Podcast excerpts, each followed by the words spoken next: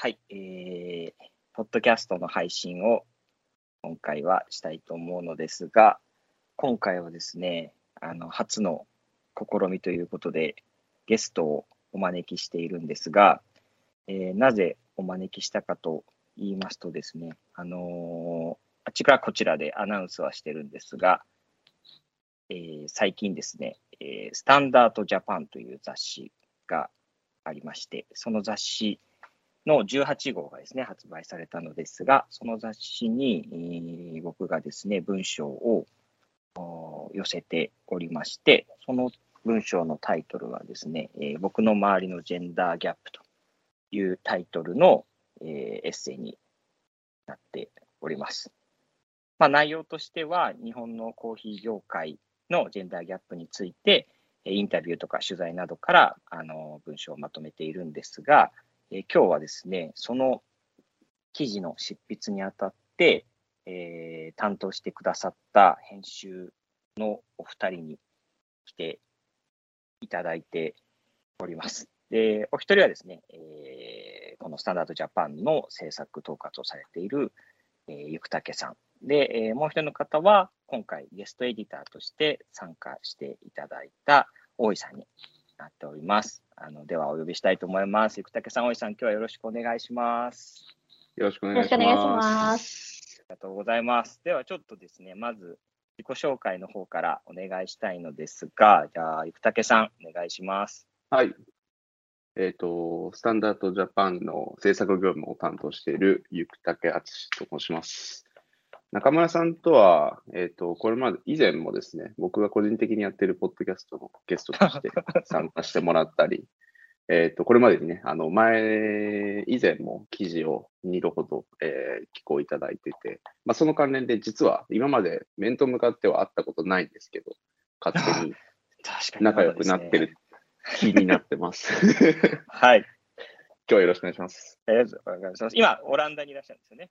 あ、そうですね。はい。オランダにはい、おります。オランダから参加していただいております。ありがとうございます。では、次、葵さん、お願いします。はい、えーカフェスナップを運営しております。えー代表の大井と申します。えっ、と、私はあの個人カフェをご紹介させていただくアプリとメディアを運営していまして、えー今回中村さんとはあのお仕事させていただくのは初めてになります。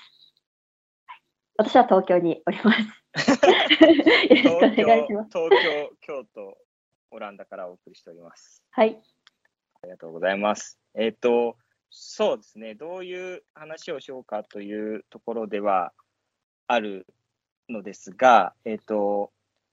まあそうですね、せっかくこの3人で話すので、えー大井さんに参加していただいた経緯みたいなところなんですけど、ふ前まあ、さ今、生竹さんの方から話があったように、あの僕は過去に2回、えー9号と10号でもあのスタンダードの方に記事を書いているんですけれども、その時は基本的に生竹さんとやり取り、2人でやり取りをしながら、あの記事を完成させたわけですよね。で、あのスタンダードジャパンとしては、あのグローバルなチームありますけど、日本の方のチームとしてはもう一人編集長に室本さんという方がいらっしゃって、あのトシさんですね。で、いらっしゃるんですが、まあ、その普段は2人でやり取りをしていたと。で、今回の記事を書くにあたっては、まあ、テーマが、まあ、ジェンダーギャップというところもあるので、あのえー記事の企画等を進めるのも僕とあの生竹さん2人。で、最終的にそれをチェックするのも、あの室本さんっていう、その男性3名という体制に、あの僕としてはちょっと違和感を、この記事を書く以上は違和感があるということで、生竹さんに相談をして、あの生竹さんが大井さんの名前を挙げて紹介してくださったと。いいう流れですね。そうですね。そうですね。そういう、なんていうんですか、ゲストエディター的な話っていうのは、うん。なんていうん初めてですね。あのーああそうなんですねはい。あの、スタンダードジャパンとしては初めてでしたし、英語版のスタンダードって日本語版よりも2年早く、えー、と発刊してるんですけど、はいえっ、と、英語版でも聞いたことないですね、ゲストエディターっていうのは。そうなんですね。そうはい。なんですね。なので、でその本当に記念話をすべき。はい。ゲストエディター会。うんじゃあ、その話を、あの、編集はい長であるうん。えー室本さんとか、まあ、そのグローバルにも伝えるわけですよね、そういう話。そうですね。はい。そういう時っていうのはどう、どういう受け止めだったんですか、まあ、まず、えっと、室本に関しては、ああ、なるほどね、そう、あの結構すんなり通って、ああ、なるほどなるほど、まあ確かにそうだね、あのみんな男だしね、みたいな感じだったんですよね。うん。で、えっと、英語版の、えっと、まあ、英語版の編集を主に担当している人と、まあ、テキストに関しては主に僕は相談事してるんですけど、で、その彼に伝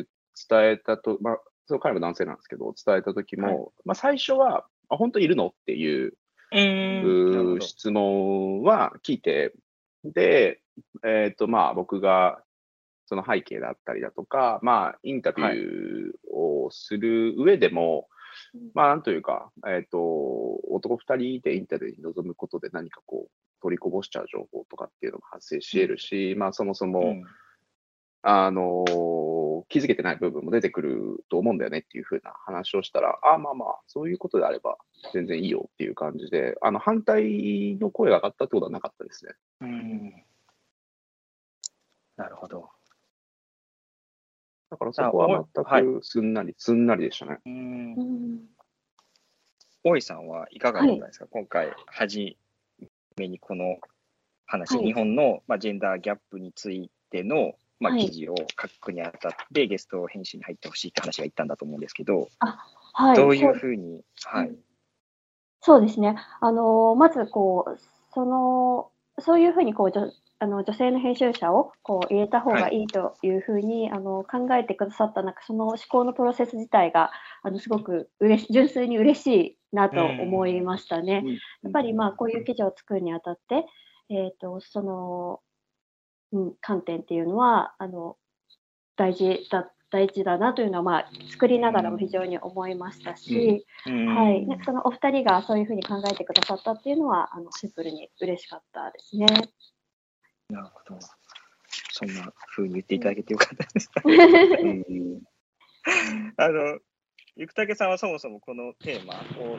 はい。最初に、あのまあ、何書き何書きましょうって話になった時に、僕がこれちょっと今考えてるのあるのでちょっとだけ時間くださいって言って、はい。でバーっとちょっとまとめて企画案みたいのをお送りしたうん記憶があるんですけど、まあ春ですねね今年の。はい。その時って、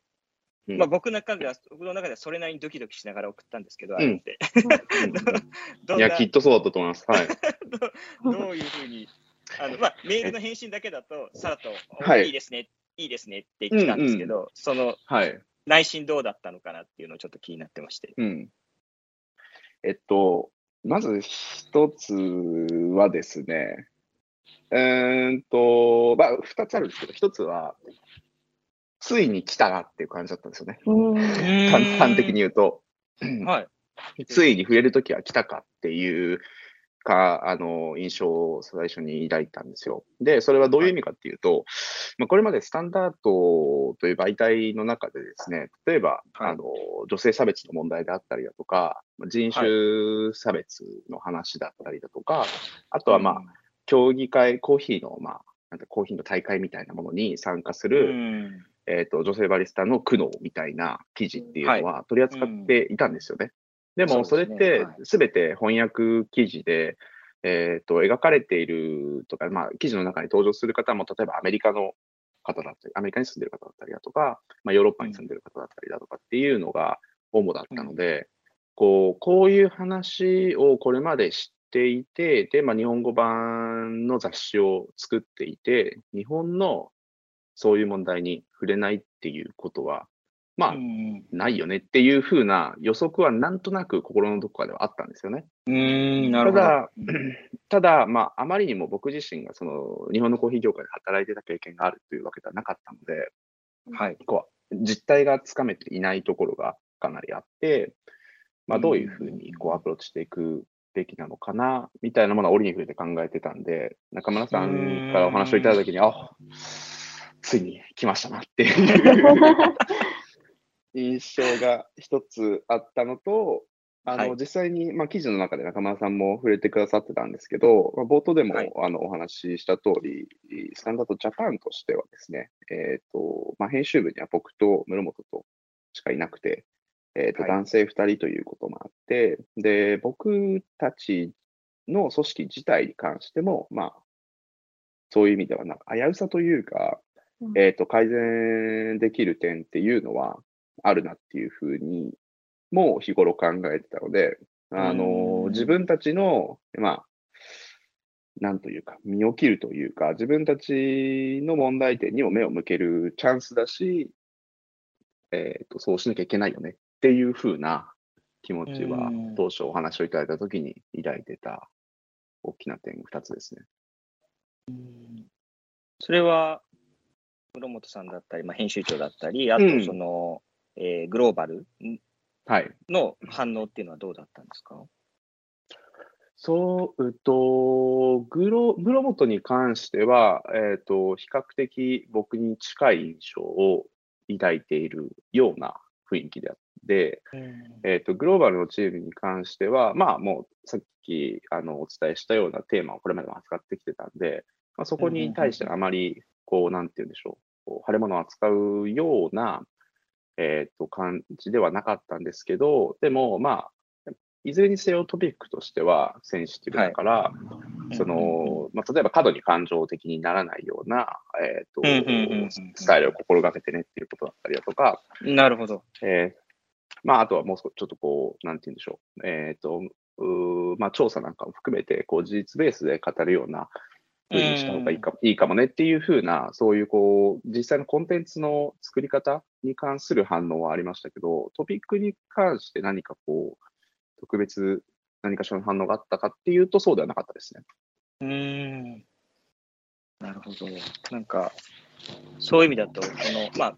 完成してみた今、はい。なんていうんですか、これって、まあ、すごくローカルな話じゃないですか。基本、あの、うん。日本がどうかって話を基本はしているので、まあ、海外と比較はあるんですよ。はい。そうですね、その他国のコーヒー業界を知る、まあ、スタンダードはいの他のグローバルのチームがどう思うのかってうんいうのは、そういえば今、ふと気になったなっていうところではありましたね。ああ、そうですね。確かに。ちょっと聞いてみよう。実際どうかっていう話は。うん。聞いてみます。う んありがとうございます。シャモイさんは、い。そのまあ、最初聞いたときに、そのはいメンバーに加わって時の最初の感想をさっき教えていただいたんですけど、はい。あの、えっ、と、まあ、この内容については、うん。まあ、読んでいただくとして、まあ、ざっくり言えば、その、実際に働いた経験のある女性たちへのインタビュー、でこれがまあ、はい。なかなか生々しい声なわけなんですけど、うん。まあ、あと、えーデータで言うと、えー日本を代表するいくつか、あの2つのコーヒー協会、コーヒーの団体、業界団体の、まあ、理事とか役員っていうのは、基本、現時点だと100%が男性なんですよね。はい。で、あのまあ、そういうことが、まあ、僕が書こうと思ったきっかけにもなってるんですけど、うんその、まあ、このテーマをはい聞いてた時っていうのは、なんかこう、自分の経験も含めて、うんなんかあったんですか？思う思うこととか。はい、そうですね。やっぱりあの、まあ、これは編集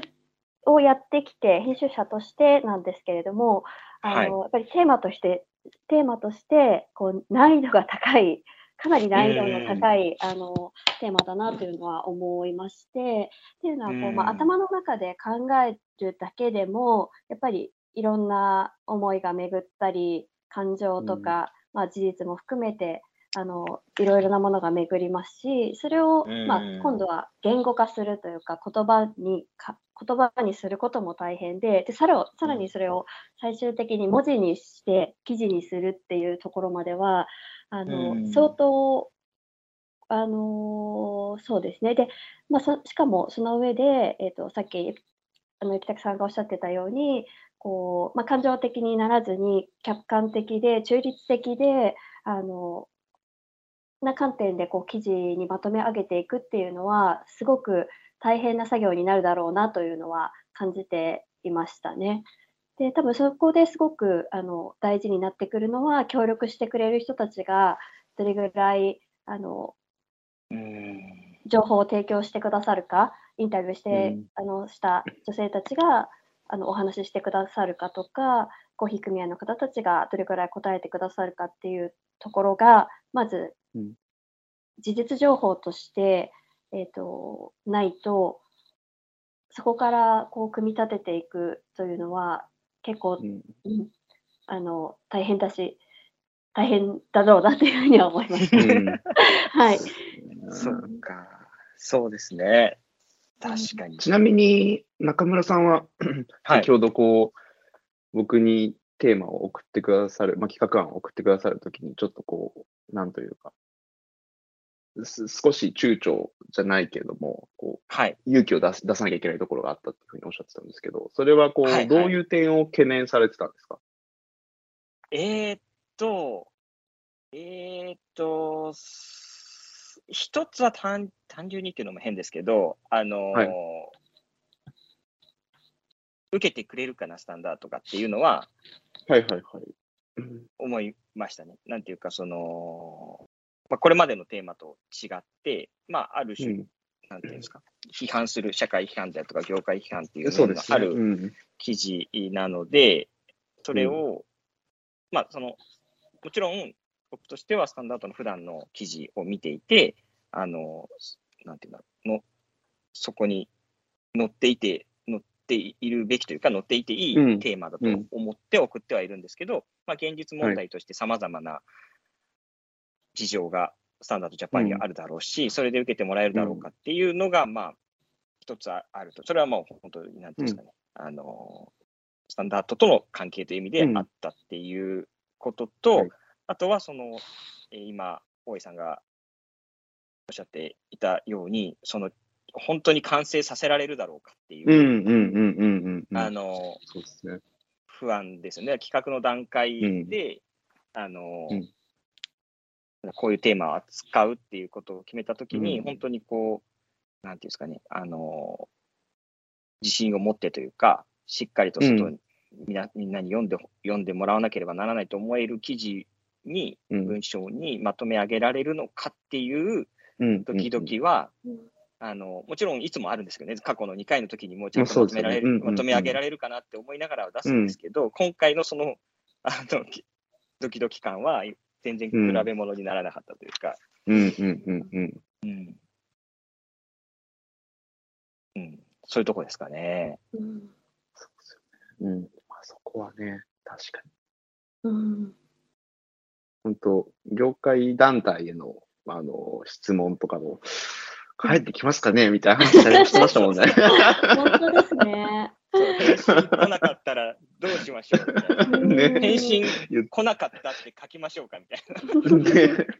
そんな話してましたよ。そうですよね。でも実際ありますもんね。なんかその新聞とか雑誌とか見てると、どこどこにインタ、うんあのメールで取材を申し込んだが断られたみたいなことってあったりするじゃないですか。ありますよね。まあそれはそれはそれで意味情報として一つあるうんますよね。そうんの答えなかったということ自体が一つのメッセージにはなるとは思うんですけど、あのそうですね。そういうドキドキ含めてうんうんありますよね。あります。本当に最初からドキドキ。はい、そうなんですよね。そうだな。確かに。思い出すとかなり最初は手探りでしたよね。なんか最初の本当にゆくたけさんとのやりとりの中では、そのうん。例えばアンケートを募ろうかとかいう話もありましたよね。ありましたね。ううんん、ありましたね。やりましたね。あのインタビューではなくて、まあ、インタビュープラスなのか、インタビューではなくてなのかは、あのと言っても、そのスタンダードの例えばニュースレターとかを通して、ねはいはい経験談を、うんそういう声とかを集められないかなとか、まあ、そういう、うん。まあ、いくつかの選択肢を持った中で、まあ、まずはインタビューが取れたらインタビューでっていう話になっていったと思うんですけど、そうですね、確かにそういうど進め方がわからない、わからないというか、進め方にいくつかの選択肢があるっていうのも、僕は個人的には結構初めてのだったんですよね、うん。記事を書くときに。うんうんうん。そう、もう構想あって、あとそれをうまくまとめるかだけ、自分の頭がちゃんと、あの、それ、自分が思っていたような文章に出来上がるかっていうことだけなんですけど、今回はそういう進め方の中で、いくつか選択肢がある中で、何がこう、うまくいくのかとか、現実的なのかとか、うんう。んそういうところもありましたね。うん確かにそのアンケートに関しては、いまだにやってみたいところもありますけどね。いや、そうなんですよね。ちょっとこう、まあ、この記事を受けて、じゃあ実際どうですかっていう風なアンケートを取ってみるのも、ちょっと面白面白いというか、なんか、ううんー何かしら意義はありそうな気は僕もしてますね。ううん。ん。あとやっぱこのネタってそのやっぱ難易度は高いとは思うんですけど、こう中村さんや、あのスタンダードさんじゃないとできないだろうなっていうこともすごい最初の時点から思っていて、まあなんかはい。チャチャレンジングだけどこうそこに切り込む人たちに なんか自分もこありがとうございます。う何かお力になれたらなっていう気はすごく最初からしましたし、うんはいそれってあの、えっと、スタンダードじゃないと、はい例えば他の、まあ、コーヒーにまつわる雑誌とか、まあ、はい。し新聞とかもあるわけですけど、そういうのでやっぱり難しいと感じますか、その大井さんとしては。そうですね、まあ、あのーなんていうんですかね、その断片というか、一部を伝えることはできるのかもしれないですけれども、やっぱり今回のように、こう何ページも割いて、しっかりこう働いている人や、えーと、コーヒーの団体に取材をして、で、えーコーヒー屋さんをやっている中村さんがこう書いていくっていうのは、で、あのそれはなんか一番説得力があるというか、あの、うん。伝えるべき人が伝えている記事だなというか、そういうふうに思いましたね。そう、そうか、そうですね、確かに。なかなか、うん、でも、その、そうですね、それだとそもそもこういう記事を、が載ることがイメージできる雑誌ってそうそうないですよね。なんか普通コーヒーの雑誌っていうとお店紹介とか、なんていうかそはいの、なんていうんですかね、その焙煎とはとか、うん。その焙煎のお店ごとの違いとか、なんかそういうことを特集する雑誌だとか、専門誌っていうのはあるわけですけど、うん。そのはい。もともとのこのスタンダードという雑誌のあのうん。業界内における特殊性というか、うん。そのまあ、それがスタンダードの価値だと思うんですけど、そういう、えーなんでしょうね、そういう業界全体のカルチャーみたいなものまで含めて、うん。あの問題提起ができるポジションがスタンダードにあったっていうのは、すごくこう、僕としてもありがたかったですね。嬉しいです。ありがとうございます。スタンダードを褒める会みたいな。そうですね。はい、じゃあちょっと次、まあ、次でもないんですけど、流れで、はいあのはいまあ、その今、リさんもお話しくださったように、実際にこう、えーそれなりに苦労もしながら、業界団体へのメール取材とか、実際にあの最終的に3名の業界で働いた、働いている、もしくは働いた経験のある女性にインタビューをさせてもらって載せてるんですけど、うん。まあ、その辺のあの細かい声とかですね、あの回答とかは記事を見ていただくとして、それがこう集まってきた時のお二人が、あのどう感じたのかなと、まあ、僕がどう感じたかは結構記事に書いたんですけど、うん。あのお二人はどう思われたのかなっていうのを、ちょっとこの場で聞いてみたかったんですよね。大井さん、いかがですか？あ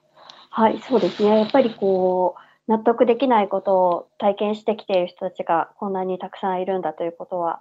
あの、悲しくもあり、あの、事実として受け止めなきゃいけないなというふうに思いましたし、あの、まあ、店頭でのことっていうのは、あの、まあ、カフェだったり、バリスタさんだから感じる、感じるというかうん体験することなのかもしれないんですけれども、今回、まあ、えー、と会社、コーヒーの会社で働いている方のお話っていうのは、あの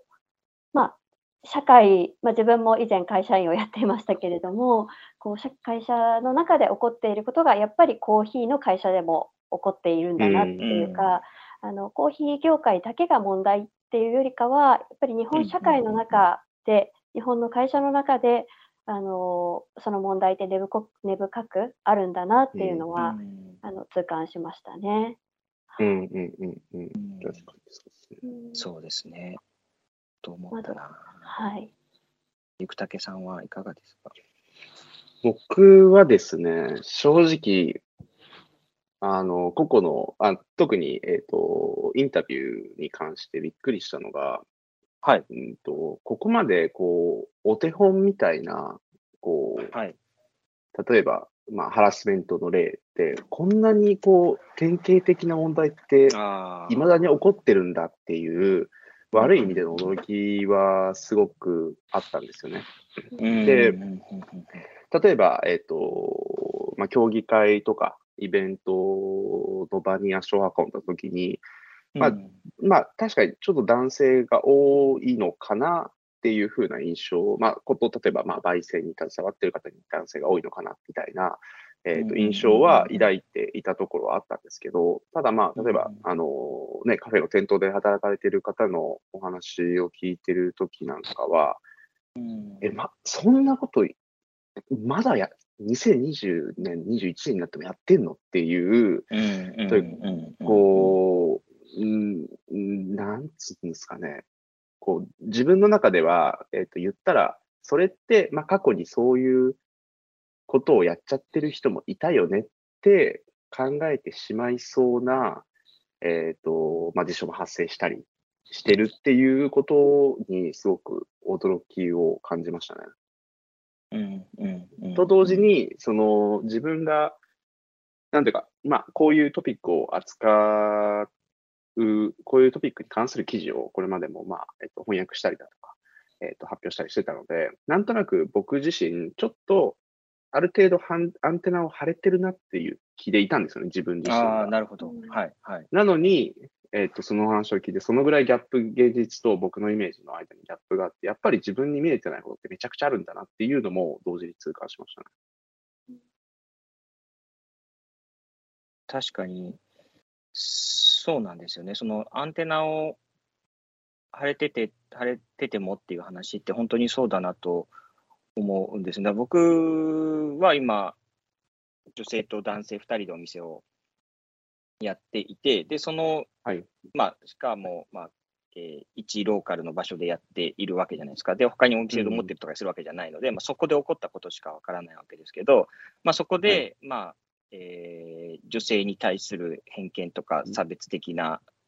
状況っていうのは、まあ、お客さんからもそうだし、あのうん。電話対応とか、まあ、いろいろあるわけですよね。で、はい。その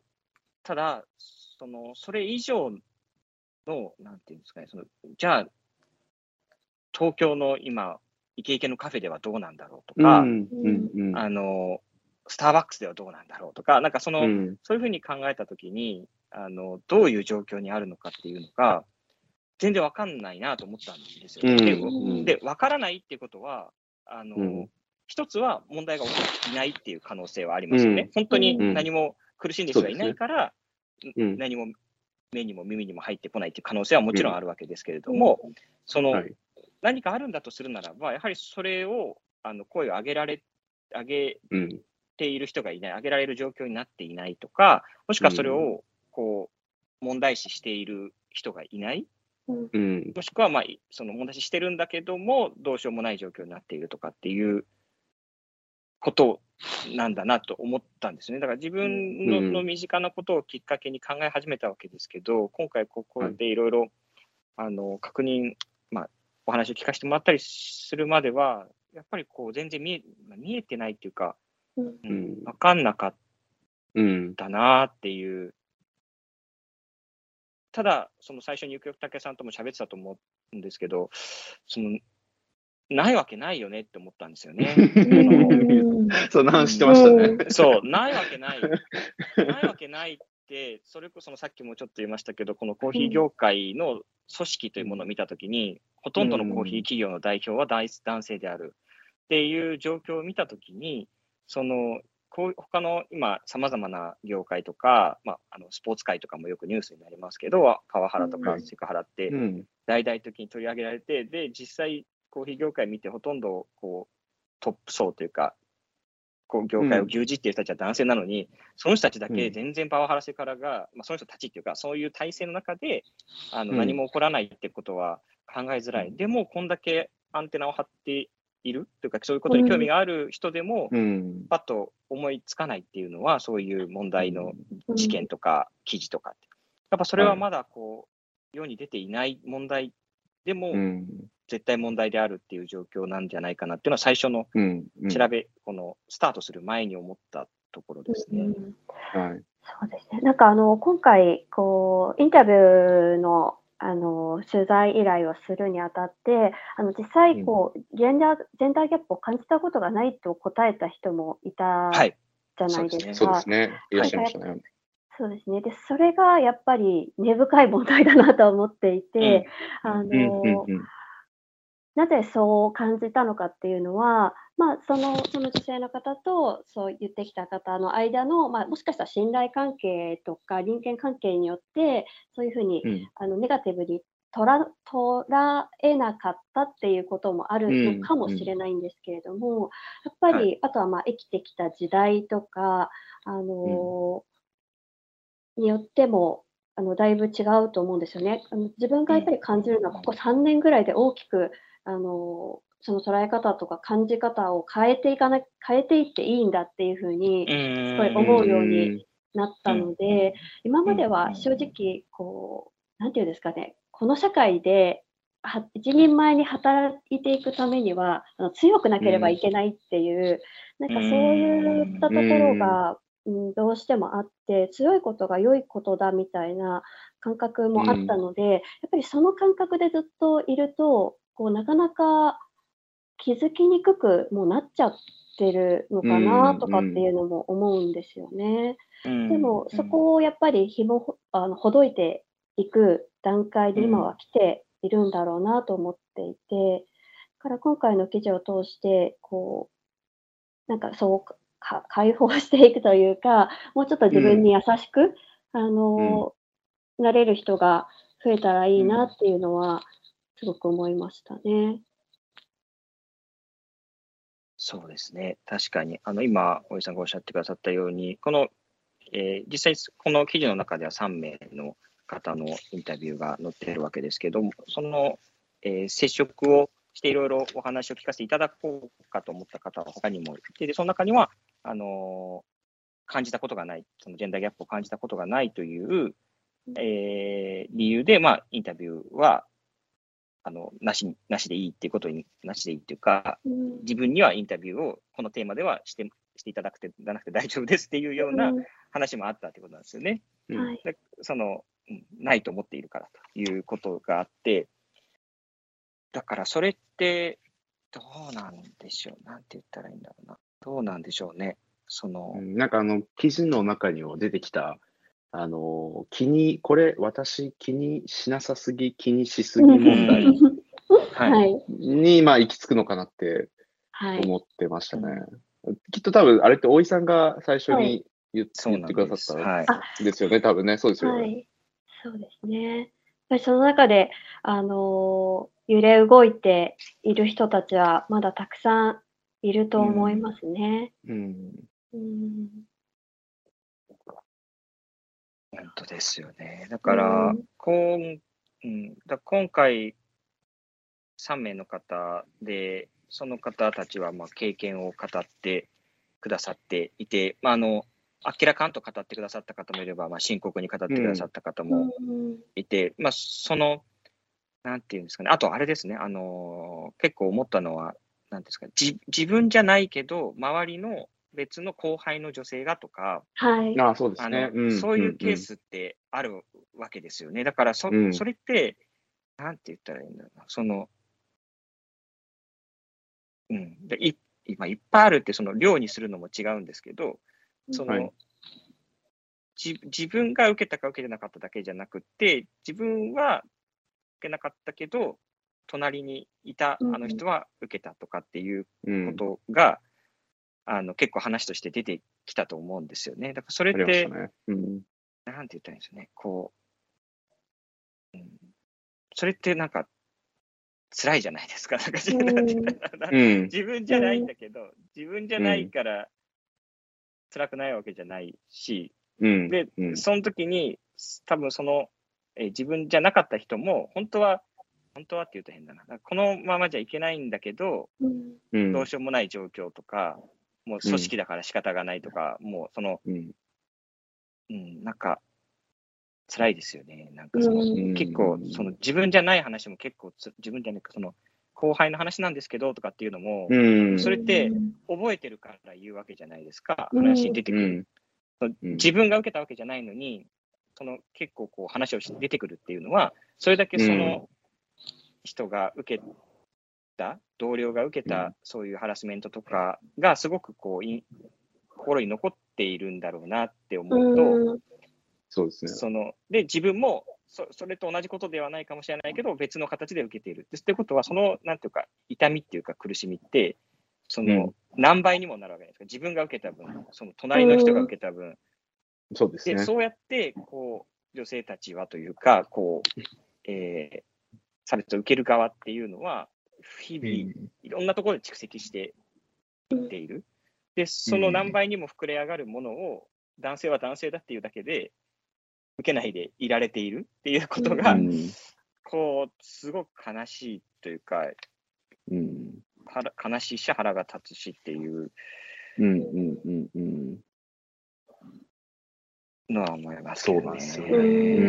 んまあ、かつ、その、同僚がとか後輩がとかっていう話をしていただいたときに、こう、まあ、誰かが間に入って、その行為を止めてくれたっていう話が、たまたまその僕たちが聞いた中ではなかったんで、うんまあ、それもちょっと確かに。こう、残念だなって思いましたね。うんなんかこう、さっきのあの大井さんの、まあ、タフにならなきゃっていう話とも関連して、こうやっぱりその場で例えば、まあ、自分の後輩なり同僚なりが、えっ、と、まあ、ハラスメントと思われるものにあったとして、そこに対してこう横から口を挟むって、まあ、なかなかしづらいことだと思うんですよね。うんで、まあ、あんまりここで女性、男性っていう分け方をするのは適切じゃないかもしれないんですけど、でも、まあそのあのまあ、仮に女性がそこで声を上げたとして、さっきの気にしなさすぎ、気にしすぎ問題に関連して、なんかこう、口うるさいやつだなっていうふうに思われうんちゃうこともきっとあると思うんですよね。ただそこを、まあ、男性が、えっ、と、そこでちゃんと、こう、間に、間に割って入れれば、うんなんかこう、緩和できるものもあるんだろうなっていうのは、話聞きながらも思ってましたね。うんね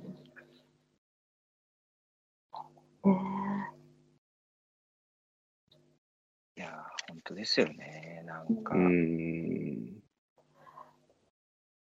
あとはなんかあの今回まあそのお話の中でそれでもこうあのまあ記事の中で出てくるのであの具体的には言わないですけれども、はいこうまあ前向きに動いていらっしゃる方たちとか、うんこうあとは海外の事例などを見るとお手本にしたいなというかあのなんか希望が持てる情報もにも出会えてあそうですね。うんでうんうんううんん。確かに確かに。それもなんかあの今回の記事がやっぱり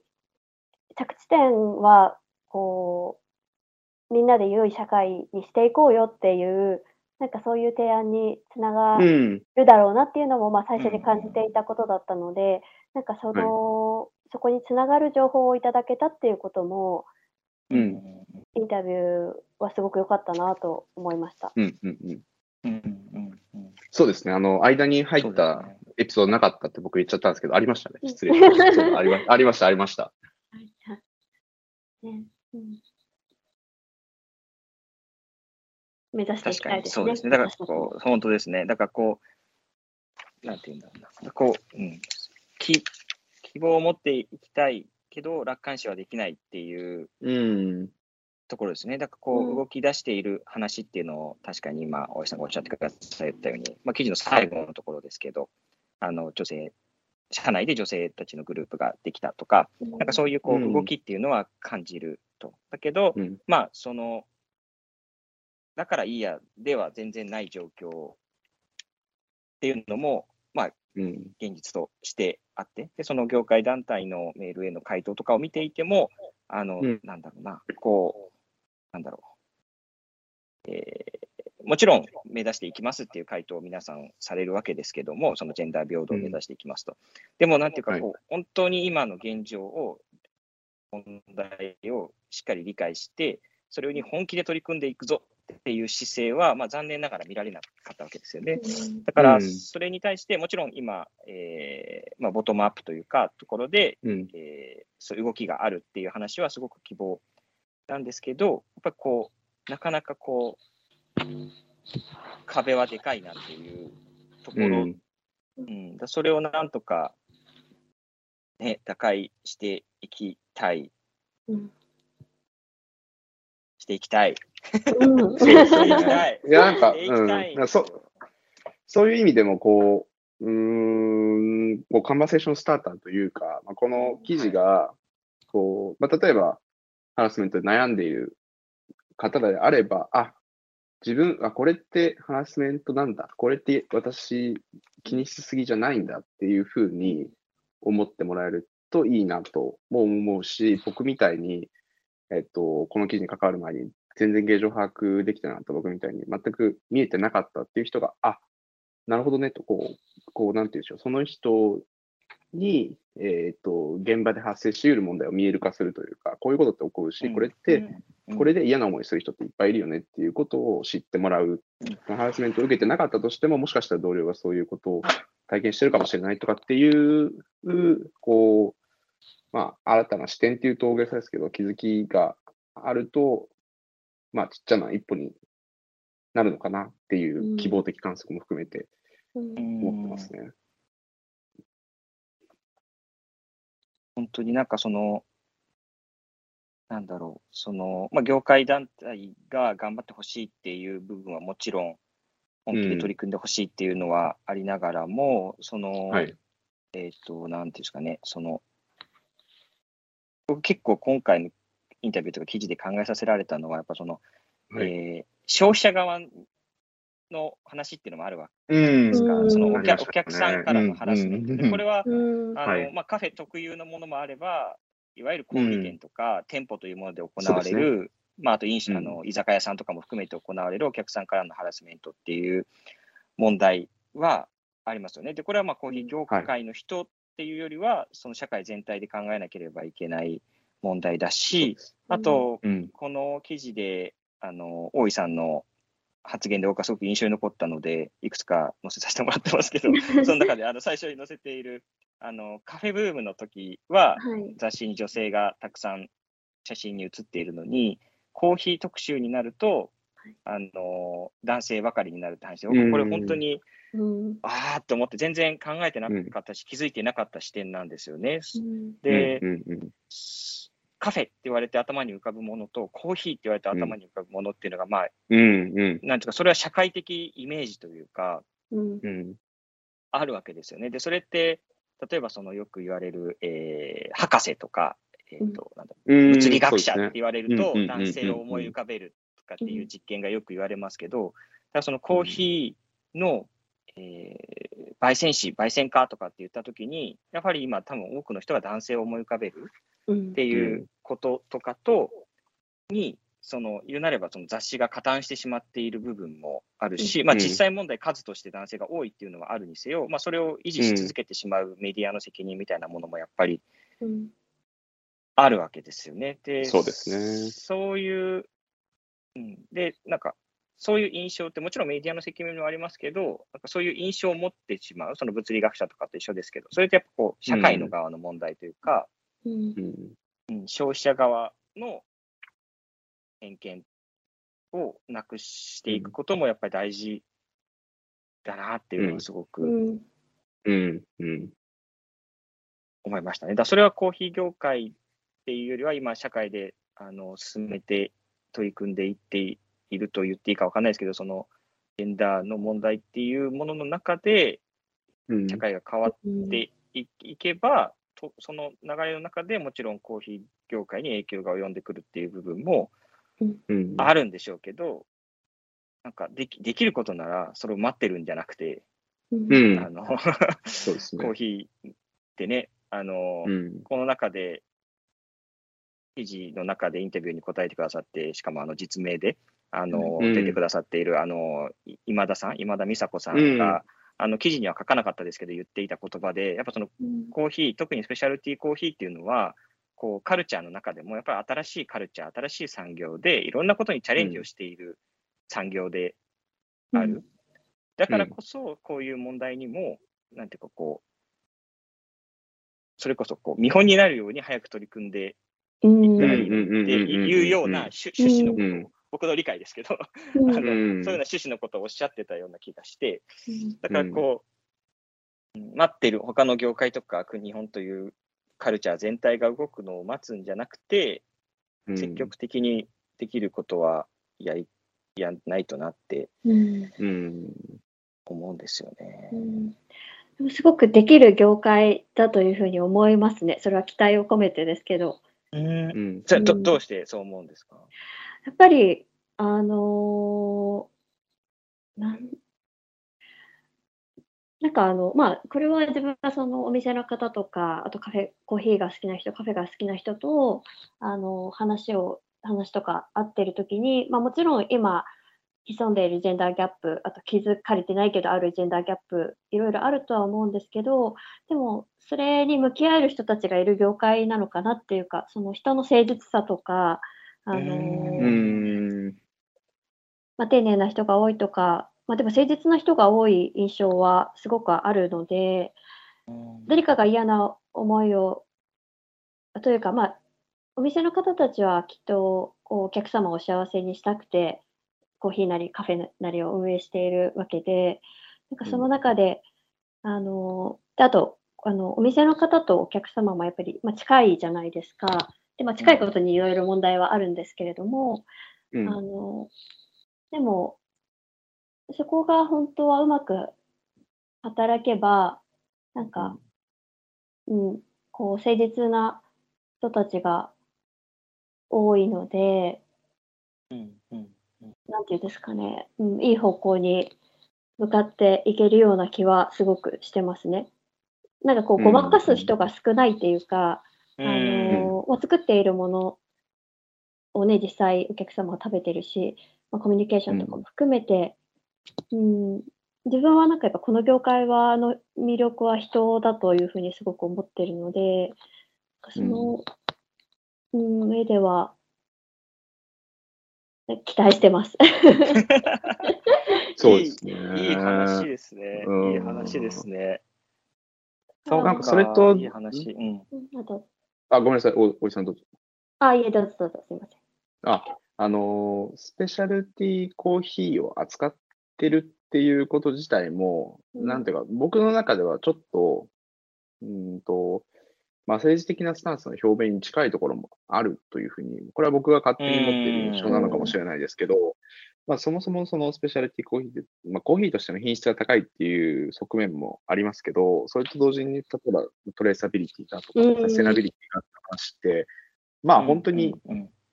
ず常にこう、聞く言葉ですし、そもそも、まあやっぱりその生産者の苦境であったりをどうにかした方がいいよねとか、えっ、と、価値創造されてる、サプライチェーンの中で価値創造されてる部分が消費国に偏りすぎだよねとかっていうふうな話うんを、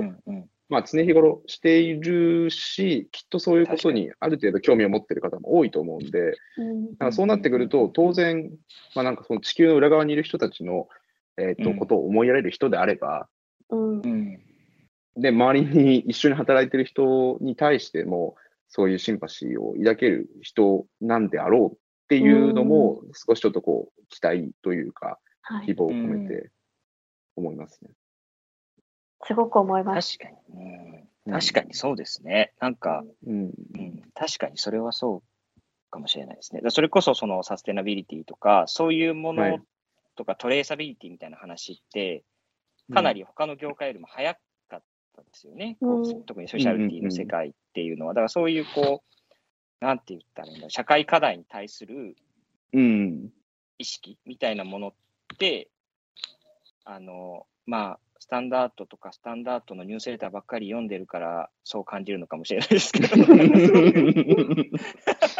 すごいやってるじゃないですかね、その生産国の問題とか、そうですね。うん。あと、あの、脱炭素のカーボンニュートラルの話とかも、はい。うん。う。ん、やっぱりそういうのに取り組む中で、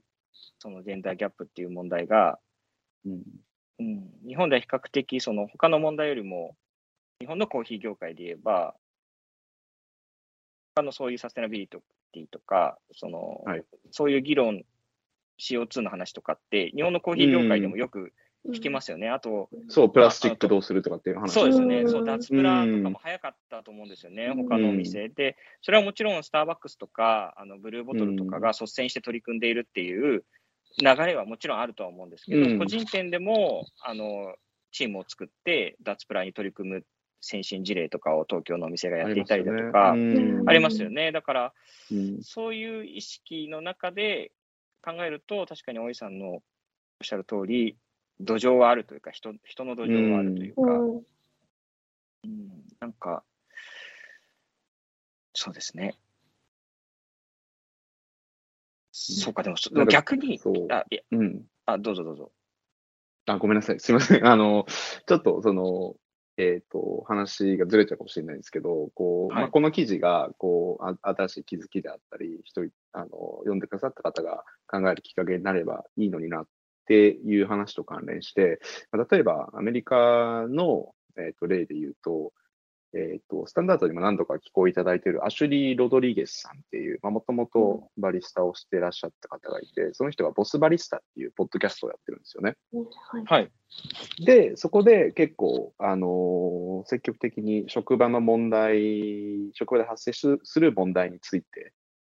えっ、と、いろいろ語ってるんですけど、例えば、まあ、給与水準がどうであるとか、うんはいはいはい、はい。えっ、と、労働時間の問題あったり、あとは、えっ、と、まあ、女性さ、女性であったり、ジェンダー差別の話であったりとか、人種差別の話であったりとか、っていうのを結構積極的にされてる方なんですよ。はい。なので、まあ、こう、うんでもあんまりそういう話って、さっきお二人が言ってたように、雑誌で見る機会あんまりないし、うん。ポッドキャストでも、まあ僕が知る限りは、そのコーヒー業界に限ってですね、はうん。あんまり見た気がしないんで、うん。まあなんかそういういろんな、別に雑誌の形じゃなくてもいいし、ポッドキャストである必要もないんですけど、うん。まあいろんな形でそういうことに触れる人が増えて、で、まあそれを耳なり目にする人が増えていくっていうことも、まあその全体としてのこう、なんていうか、考えなきゃいけないよねっていう、えっ、と、機運を生み出していく上では 大事なことなのかなと思いますね。なんかさっき言いかけたことで、今のはい話とつつながったんですけど、その、はい。えっ、と、なんていうのかな、その、さっき他の大井さんのお話で、いろいろ人の誠実さとかでいろ、で、しかもそのサステナビリティとか脱プラとか取り組んでいる。だからこそ、この問題にも動きが、あの、う動き出せば、しっかり取り組まれるだろう。で、先進、他の業界でも先駆けられるんじゃないかっていう話があって、それはそうかもしれないなって僕は思ったんですけど、やっぱ一方で、うん。じゃあなんでほうん他のことに脱プラにあんなに取り組んでいる人たちが、このジェンダーの、ジェンダーギャップの問題にうんあの取り組んでいないんだろうとも今逆に思っちゃったんですよね。うんでうん。だからそれって、もしかすると、ななんて言うんだろうな、なんかこう、あのコーヒーって、なんていうか、すごく豊かなもの、豊かっていうのはこう、精神的に幸せを与えてくれるものといううんイメージが、リラクゼーションとかと結びつく商材なわけですね、商品としては。で、リラックスであったりとか、こう、楽しいとか、喜びとかっていうものと結びつく商品なわけですよね。だからそういうものに、こう、その裏で苦しんでいる人がいるっていうことをうん、なんだろう、こう、言分かっていながら言っていないんだとしたら、そういう商品の価値をあの落とすんではないかっていうような、うん。あの、うん。それ意識的なのか無意識的なのかは置いておいて、うん。そういう発想がもしあるのだとすると、うん。それってすごくなんていうのかな、うん。マイナスに働いてしまう、今後もマイナスに働いてしまう可能性が、ネガティブに考えるとあるなとはうん。思ったんですね。うんでで、脱プラに接しせ積極的に取り組むっていうのは、うん。なんだろう、こう、マイナスないじゃないですか。マイナスないっていうのは、うん。そのコストが上がるとかはあるにせよ、イメージ的にはアップ以外何物でもないんですけど、そうですね。やっぱりこう、今、わざわざ明るみに出ていない日本のコーヒー業界のあの女性差別の問題をうん。言い出すっていうことが、あうのん。なんだろう、うん、躊躇させるものがもしあるのだとすると、もしかしたらも、根深いものがある。だそんなに楽観視できないところもあるのかもしれない。でそれがそのココーヒーという商材の商品の持っている特性に根付いているんだとすると、結構怖いなとは今話を聞いていて、うん、と思いましたね。確かにイメージの問題はあるかもしれないですね。ですね。なんかね、ううんんわかんないですけどね。わかんないけど、うん。なんかありそうな気はしなくうん。やっぱり商売という観点で考えると、うん。ネガティブなこうイメージとか要素っていうのはね、できるだけ排除したいという気持ちはうん。間違いなく働くと思うので、うん。そこは、あのーだから、さっき北木さんがおっしゃってたように、やっぱりいろんな、まあ、お店やってる人もお客様も、こういろんな立場の、コーヒーに関わるいろんな立場の人が、こう発言というか、うん、話し出せるようになったらいいなっていうのは、それ大事ですよね。ううんん。いや、そうですよね。だから、なんか最まあ、最後というか、僕が思ってた質問のうん最後にこう、じゃあどどういうことができるんだろうっていうことを、まあ、うん個人でもそうだうんうんし、業界としてもってなんですけど、その今の話で、その業界の側、そのうん。関係者側からっていう意味で言えば、やっぱこう、話ができる場所って今、大井さんが言ってたよううに、ん。うん。なんだろう、まあ、例えば今週末、こう今収録しているのは、えー、何日だ10 11月16 16日。16ですけれども、今週末にあのちょうど SCAJ があるわけですね。まあ、日本のスペシャルティ協会、日本のスペシャルティ業界、スペシャルティコーヒー業界の中では、年に一度の最大のイベントが東京であって、まあ、僕は参加したことないんですけど、あのなんかそういう場で、多分あの生産国の話とかって、ブースがあったりするって聞いてるんですよね。あれうん言ってないんで。セミナーがあったりとかもありますよね。うんそうですよね。で、そういうところで、おそらくその、えーコーヒーというもののサステナビリティっていうことは多分議論されていたりだとか、うん情報共有されていたりする。そういう場で、あの、そういうコーヒー業界のジェンダーの話っていうようなものもうんあるのかな？ないんですよね、きっと。あるのかな？あったら、ないって言ったら嘘になったらあれですけど、ななんか、スペシャルティーコーヒー業界の、あのーえっと、ウーマンズ、はいはいはいえっ。と、あ、の団体さんが、えっと、はいトークイベントが開催される予定あだと思います。はい。そうですね、そういう場で、こう、どんどん、なんだろう、こう、巻き込まれていく、巻き込んでいくっていうのがうんあったらいいなって思いますよね。で、あの、うんそうか、その今の、えーっと、大井さんがおっしゃってくださった、えー IWCA ですよね、インターナショナル・あそうですね。メンズ・コーヒー・アライアンス。その、で、の、えーホームページとかいろいろ見たときに、あ、そうかと思ったのは、そのコーヒー業界の問題って、そのすごくグローバルですよね。で、やっぱり最初にコーヒーがうんそうですね。問題、コーヒー業界でまず問題になったのって生産国の労働条件とか、あのーえー低賃金の問題とかですよね。だから、うんなんかその、えっ、と、でそれは重要な問題で、で、そういう時に、例えば、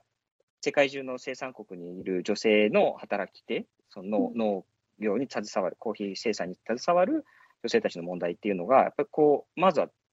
もう、生き死にに関わる大切な問題として多分フューチャーをされたわけなんですけども、そうなった時に、じゃあ日本のローカルだけに特化し、特化っていうと変ですけど、じゃあ日本の消費国としての日本の、えーコーヒー産業におけるジェンダーギャップっていうものを、に、あの、えーもう、それにも目を向けていくっていうことが、うん。なんだろう、大切、大切というか、うん。が、なんていうか、足りなかったっていうと怒られちゃうかもしれないですけど、うん。うん。そうグローバルなものだからこそ、あの、ローカルの問題だけを見るのが難しかったところがあるのかなってちょっと思ったり。するするんですよね。うん。で特にコーヒーってこの生産国と消費国っていうのが大きくカルチャーとしても、経済システムとしても違ったりする。でその時に、うんその、えー生産国の悲惨な状況みたいなものがうん。報道されたときに、うん。じゃあ日本の産業の中における女性の働き方どうなんだっけ、あのうん。店頭でのハラスメント、セクハラどうなんだっけ？っていうようなことが、なかなか取り上げられづらい状況にもしかしたらあったのかもしれないなとも、うん。あ、それは結構、ねなんていうか、しこれまでに触れてきた情報と整合性があるような気はしますね。うん。で、まあ、だからこそ、その環境問題にはすごく熱心だけど、えっ、と、まあ、例えばジェンダーのなり女性差別の問題に関しては、そこまであ表だった動きが見られないっていうのは、まさにそこにあるかもしれないですね、もしかしたら。その原料であるコーヒーが、例えばまあ2050年問題とかで今後激減するかもしれないとか、はっていうは話と絡めると、確かにその、うんそこにこう、うん、かなり力が寄せられてるっていうことはうんうんありえますね、十う分。ん。だからだどっちも大事だってことですよね。うんだから、そうですねもちろんうんどっちも大事だから、うんそう考えると、もっともっと、なんだろう、人がいるというか、うん。そのうん。消費国として生産国の問題に取り組む人はもちろん必要で、うん。で、日本だけで完結している産業であれば、その生産国のことを気にしなくていいのかもしれないですけど、あのうん。グローバルにつながっているコーヒーというものを考えたと、うん商品を考えたときに、生産国のことは必ず考えるべきだし、うん。だけど、だからといって、じゃあ消費国にある問題は小さい問題だとして捨てていいもんわけではない。うん。から、そこうんを、うん。あのどうバランスを取っていくか、なんかその、えーコーヒー団体のことをネットで調べているときも、やっぱりこう SDGs とかを見ると、やっぱり生産国の話って結構出てくるんですよね、生産国の労働環境。ね。うんそそれはやっぱりこう、コーヒーというのでよくテーマに上がる問題だし、コーヒーのサステナビリティとか、コーヒーの社会問題っていうと、やっぱどうしてもそこが目を行きがちなんですけど、うん。でそその分かりやす分かりやすいっていうとおかしいですけど、よく言われてる大きな問題があるからこそ隠れてしまっているうん。国内の問題っていうのを掘り掘り起こすというか、ちゃんと焦点を当てていかないと、うん。業界もそうだし、いけないんじゃないうんかなってそうですね。ね。うんうんうん。あともうちょっとこう、なんていうか、ミクロな視点で言うと、こう、はいうんと、規模が小さな、えっと、自家焙煎店だったりカフェって本当に山ほどあるじゃないですか。うん。はい。日本国内で。で、あの、インタビューに答えてくださった方の中でも一人おっしゃってたのが、こう、組織が小さい家に、ゆえに、こう、誰にも相談できないっていううんはい。はい。はい。状況があるっていう風な話があって、まあ、それってなんとなく直感的に想像できるなと僕は思うんですけど、はい。まあ、言ったら気まずくなっちゃうし、もしかして辞めさせられちゃうかもしれないし、どうしようっていう不安を抱く気持ちっていうのは、なんとなく想像ができるかなと思うんですけど、だからそういう意味でも、こう、誰かが、こう、旗振り役をして、みんなでこう、一気に変えていこうっていう風な変化が起きるかっていうと、なかなかそれって難しいううんじゃないかなっていうふうに考えているところもあって、そういう意味では、その組織の幅を、あの枠を超えて、えっと、さっきの IWCA であったりだとか、うん。えっと、まあもうちょっと草の根的に、えっと、誰かがこう話し合ったり集まったりするような機会が増えてくるのも大事なのかなと、なんとなく今うんお話を聞いてて思いました。そうですよね。なんか、あの、中村さんがこう記事の中で最後にこう、の見出しで、誰も取り残さないためにっていう見出しから始まると思うんですけど、あの、はいなんかそういう、その誰も取り残さない環境に、あ、えっ、と、こう、うんと、なんだ、こう、何か嫌な思いをする人がいる環境に誰も取り残さないために、なんか、を作っていきたいと思うんですけど、そこまでには、やっぱり少しは時間がかかると思っていて、でもあの、うん。ゆきたくさんの話もそうだと思うんですけど、やっぱ、こう、うん誰かに話したりとか、なんかひそそそこに至るまでに、その人を、困ってる人を一人にしないっていうことが、なんかすごく大事なのかなと思っていて、うん、なんか、うん、そう困ってそうな人がいたら、話を聞く、声をかけるっていう、うん。まあ、それはコーヒー業界だけでなく、他の業界でもそうだと思うし、まあ、ジェンダーだけの問題ではないと思うんですけど、なんか一人一人にしないっていうことはすごく、うん。うん、なんかこれから自分も意識していきたいなって、う。うんん、思う、今聞いてて思いましたね。うん。うん。そうですね。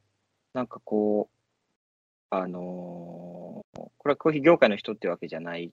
話になるかもしれないんですけど、その、僕がこういうフェミニズムの話とか、ジェンダーの問題点みたいなことを、あのーまあ、SNS とかで、ここ数年、こう、いろいろと発信をしていると、あのまあ、お客さん、うちに来てくださるお客さんの中でも、その SNS を見てくれている方がいらっしゃるようで、うん。それで、あの、うん。なんていうのかな、こう、そういう話をしていいんだと思ってくださることがあるんですよね。それで、うん。こう、それもう何年もお店に通ってくれくださっていた女性が、あの、この間のあのツ,、ツイート見ましたみたいな、私もこんなことがあったんですよ。で。あのそう今までそういう話を、別に普通に世間話はするし、コーヒーの話はするけれども、そういう自分の身に起こった女性差別の話っていう、被害みたいな話っていうことを話したことがなかったうん。が、あうん。そのこのお店にいる2人にだったら、その話をうん。できると。いうふうに思ってもらえたんだなって思ったんですよね、うん。その時に。でそういうことが、あのなんとかいっぱいあったわけじゃないですけど、その1回や2回ではなくあって、うん。その、はい。だから、その、そういう機会、その、うん。そそうやって声って集まっていくというか、大きくなっていくと思うので、うん。うん。その、今、大井さんがおっしゃったように、こう、なんだ、その一人のが誰かにその愚痴を言うとか、そういうことを言うって、その社会的に見てれば一人が誰かに一人に言っただけですけど、うんまあ、その、うん。そういうものが積み重なって、うん。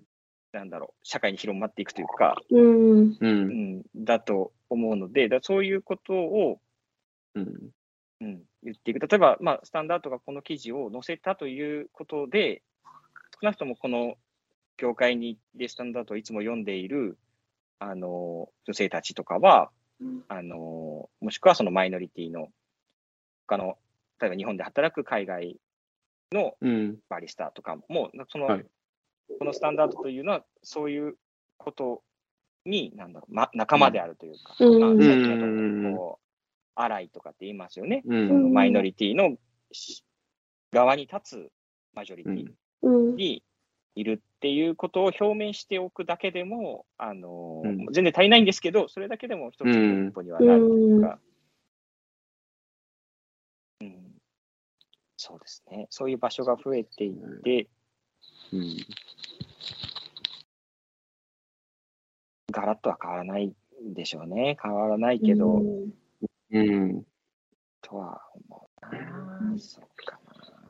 でもこのさ先ほども言った3年ぐらいで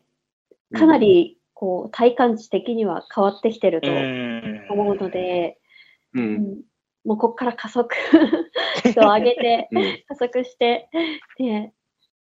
あの変わっていくといいですね変え変えていきたいですね今回のそうですね。て。変えていきたい。うんなんかちょっと前にこう、シーザーロースターとかっていうと、あれ東京コーヒーフェスティバルかなの中であった、その女性で、えっと、焙煎に携わってる人の、まあ、協議会みたいなのが、へ有志、うん。有志で行われてたりするんですよね。確か、はい。あの、福岡のマンリーコーヒーの砂川さんとかはいが中心になってされてたんだと思うんですけど、うん。あちょっと、ね、最近イベントごとが、あのーなかったので、今どうなってるかちょっと僕終えてないんですけど、まあ、そういうふうな運動が出てきてるっていうのも、そういう変化の目の一つうんなのかもしれないですよね。うんそうですね。だから、うん、そうですね。だから、と自分やなってほしい社会が変わっていくね、それを応援しつつ、うんまあ、自分たちも、まあ、は一お店の人およびこう文章を書いたりする人としてうん。やっていかなきゃいけないと思うし、ぜひお二人にも、うん。そのね、そのお力を はい。いや、そうですよね。いや、うん、本当にこう、まあ、その責任というか、えっ、と、なんだろう。まあ、やっぱりメディアの力って、まあ、自分もこの仕事するようになって、やっぱり結構大きいなっていうのはすごく感じてるんで、で、まあ、特にね、あの、ニュースレターがこう、週1で配信して、うん。なるべくこう、いろんな情報をお伝えしようと思っているところもあるんで、そこにおいてどのトピックを選択するかっていうのはすごく、えーとまあ責任もある程度感じてますし、えっ、と、見逃しちゃってるところがないのかなっていうのは、うん。まあ、今回の記事で一層気にかけるようにはなったんで、その気持ちを忘れないようにうんしていきます。頑張りたいですね。頑張りたい。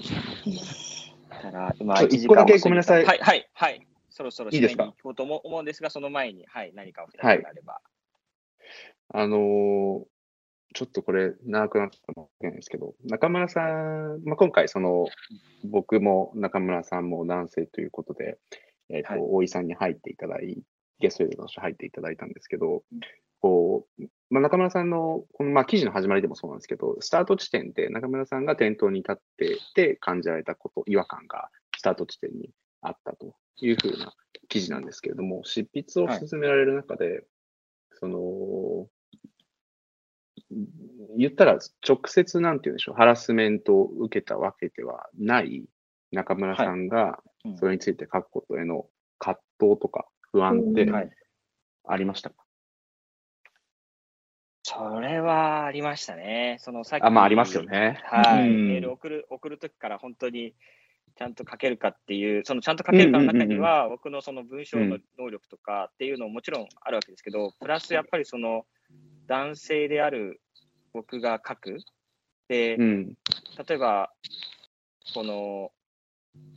その、僕がこの記事を書くということは、その、スタンダードジャパン18号の中の数ページを男性である僕が書いた記事が占めることになるわけですよね。うん、うん、うんうん。だか、ら、その、それこそ女性差別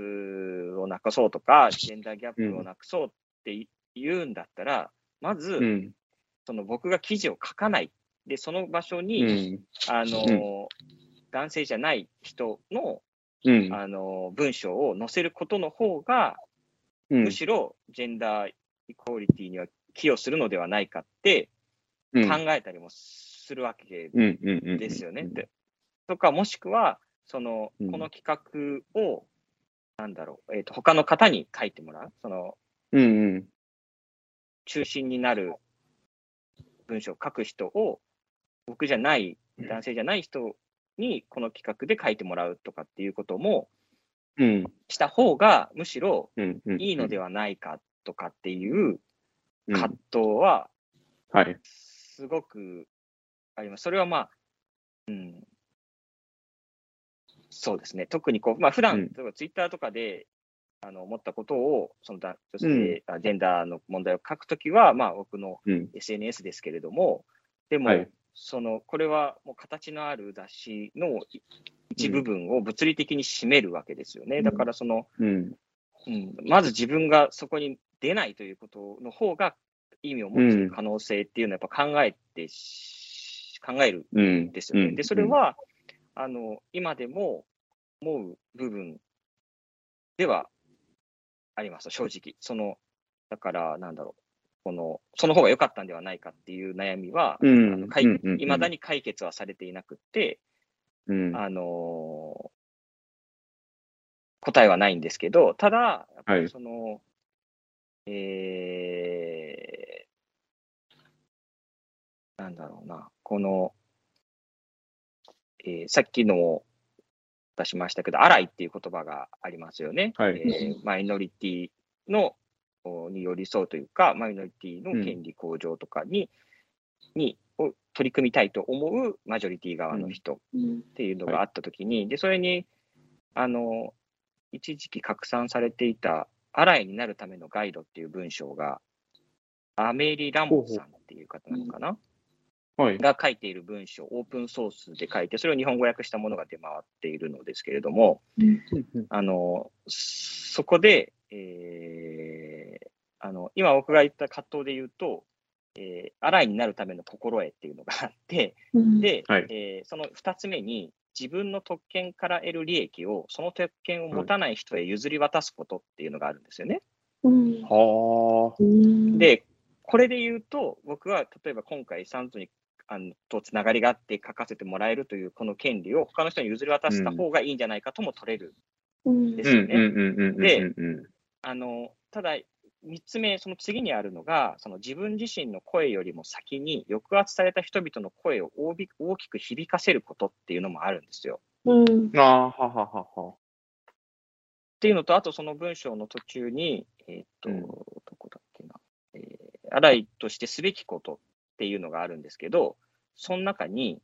えーすべき、アライがすべきことの中に、えーいくつか並んでるんですけど、その中に、これまでの歴史において押し殺されてきた声を大きく響かせるために、自分の特権を活用するっていうのがあるんですね。で、だから、その、なん。だろう。だからそ、そういう観点に立ったときに、その男性である僕が、女性、その抑圧されてたと、このコーヒー業界の中で感じている女性たちの声を届けるっていうことには、確実に価値があるだろうと思ったんですよね。うん。その、えっ、と、女性が女性の声を届けることも大切だし、うん。女性たち自身が自分たちで声を上げるっていう場面もあるわけなんですけども、うん。その男性が女性の声を響かせるっていうことも、そのパターンもうん。やっぱり、うん。あの社会においては必要うん。だろうと、マジョリティとして。だかうん。ら、その、マジョリティがこの問題に取り組んでいるんだ、まあ、考えているんだっうんてうん。いうことを発信することには、意味がああるはずだ、あってほしい。っていううん。うん。うん。のは思っています。ただ、さっきの葛藤が消えるわけではないですね。どうんどっちがいいかは正直。うんうん。まあそうですよね。その、響かせるっていう意味では、その、アライの、まあ、あアライとしてあってほしい姿に、うん。あに、なわけですし、そこはこう、まあ、多分両立できない時もあると思うんですね。そのすべての、こうんう、うんおすすめ事項を。うんっていう意味では、その中で、こう、まあ、今の中村さんの、あの、立場というか、シチュエーションの中で、まあ、これが最善なんだろうという選択をされたことには、すごくリスペクトを持ってます、ねうん ありがとうございます。いや、本当になんかその、いや。やっぱりこう、なんつうんでしょうね、えっと、まあ、こういうトピック、センシティブなのって反対意見とかも出やすいし、まあ、うん言ったら一番簡単なのって、まあ、まあ、黙っちゃうっていうのが一番こう簡単なわけじゃないですか。うんはい。で、まあそうじゃなく、そうではなくて、まあ何かしらのアクションを取ろうとして意見をは、あの、だみんなに伝えようとしてくださって、で、まあそこでね、おっしゃってたように確かにこう、その、えー権利を、まあ例えば女性なら女性に譲るっていうのも一つの案ですし、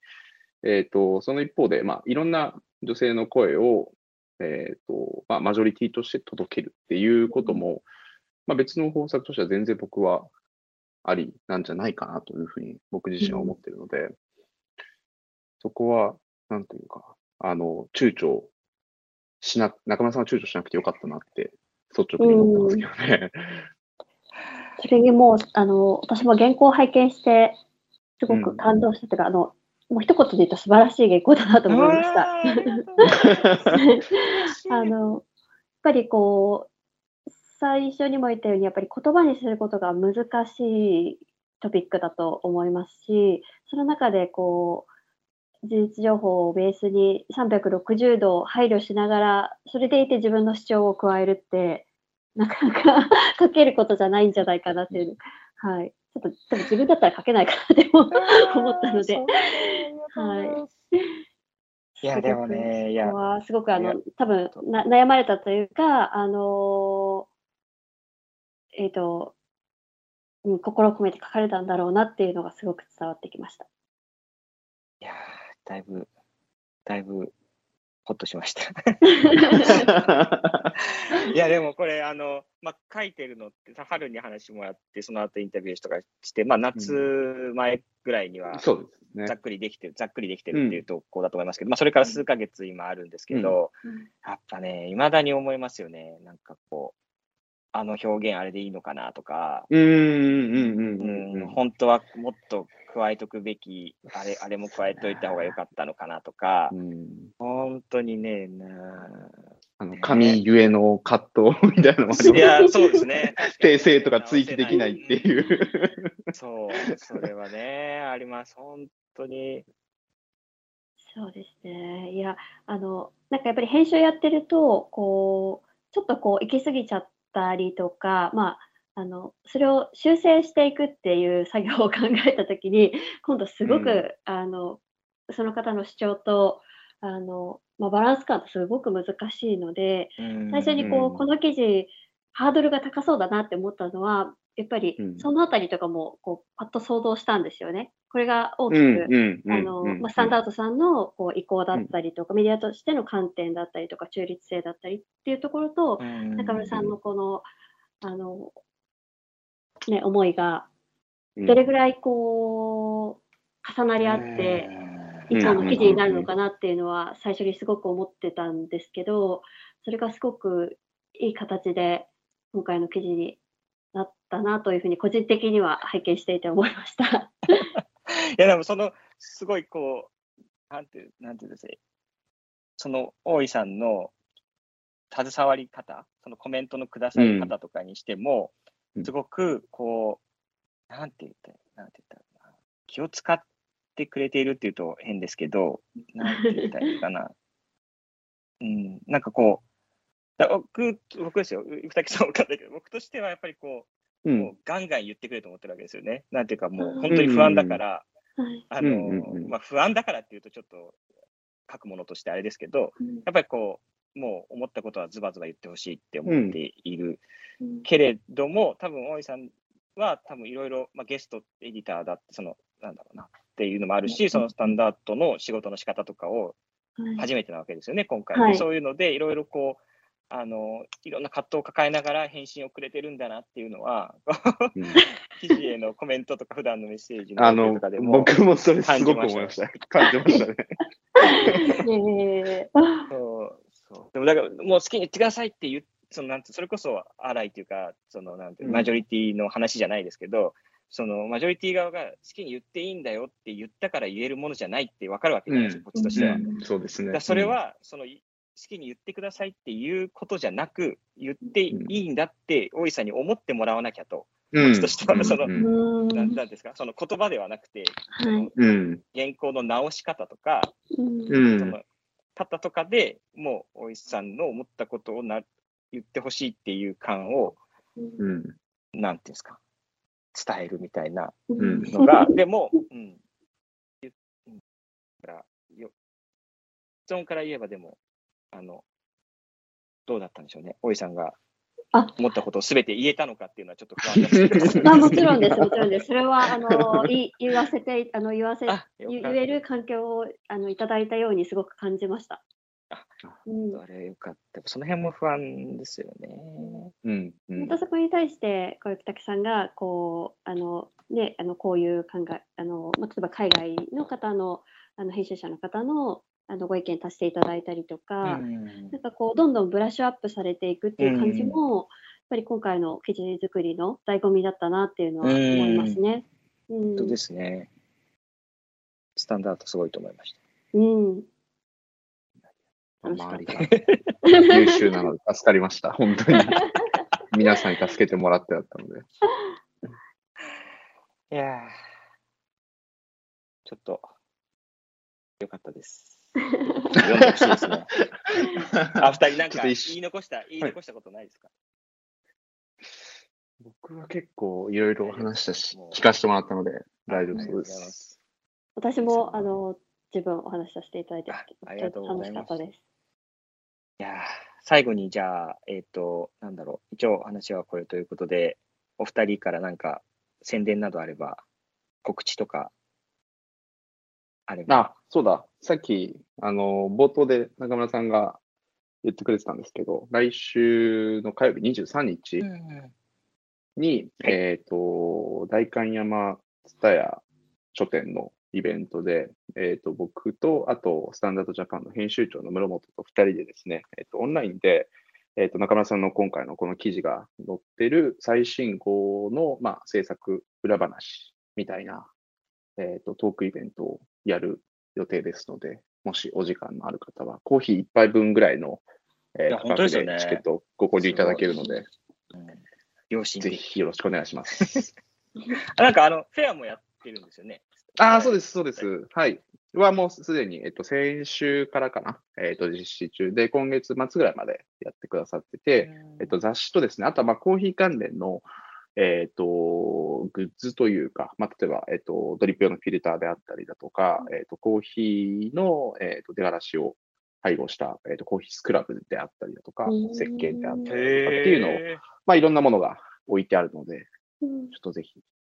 コーヒーが気になるなという方は、うんあの、大観山蔦屋書店に行ってみてください。へーそんな面白いですね。そうなんです。ずーっとね、はい、仲良くさせて、あの、いただいてる方がいて、その方のね、あの、プロダクトなんかも置いてあるので、よろしくお願いしまえーす。ぜひ皆さん行ってみてください。大井さんは何か告知もう今回の記事を読んでいただけることが 一番だと思います。ありがとうございます。はい、少しでもたくさんの人に届くといいなと。じゃあ、皆さんぜひ、スタンダード18号を、あの、スタンダードのページからも買えますし、代官山蔦屋書店等書店、はいおよび全国のカフェですよね。はい等等で買えますので、あの、買ってください。小山崎コーヒーロースターズでも販売しております。ではよろし、くお願いします。ははありがとうございました。貴重な。こちらこそありがとうございましたありがとうございました。ありがとうございました。ではまた何かの時にお話しさせてください。はい、ぜひ次回期待しております。はい、ありがとうございます。ではでは。ありがとうございます。はい。ありがとうございます。ありがとうございます。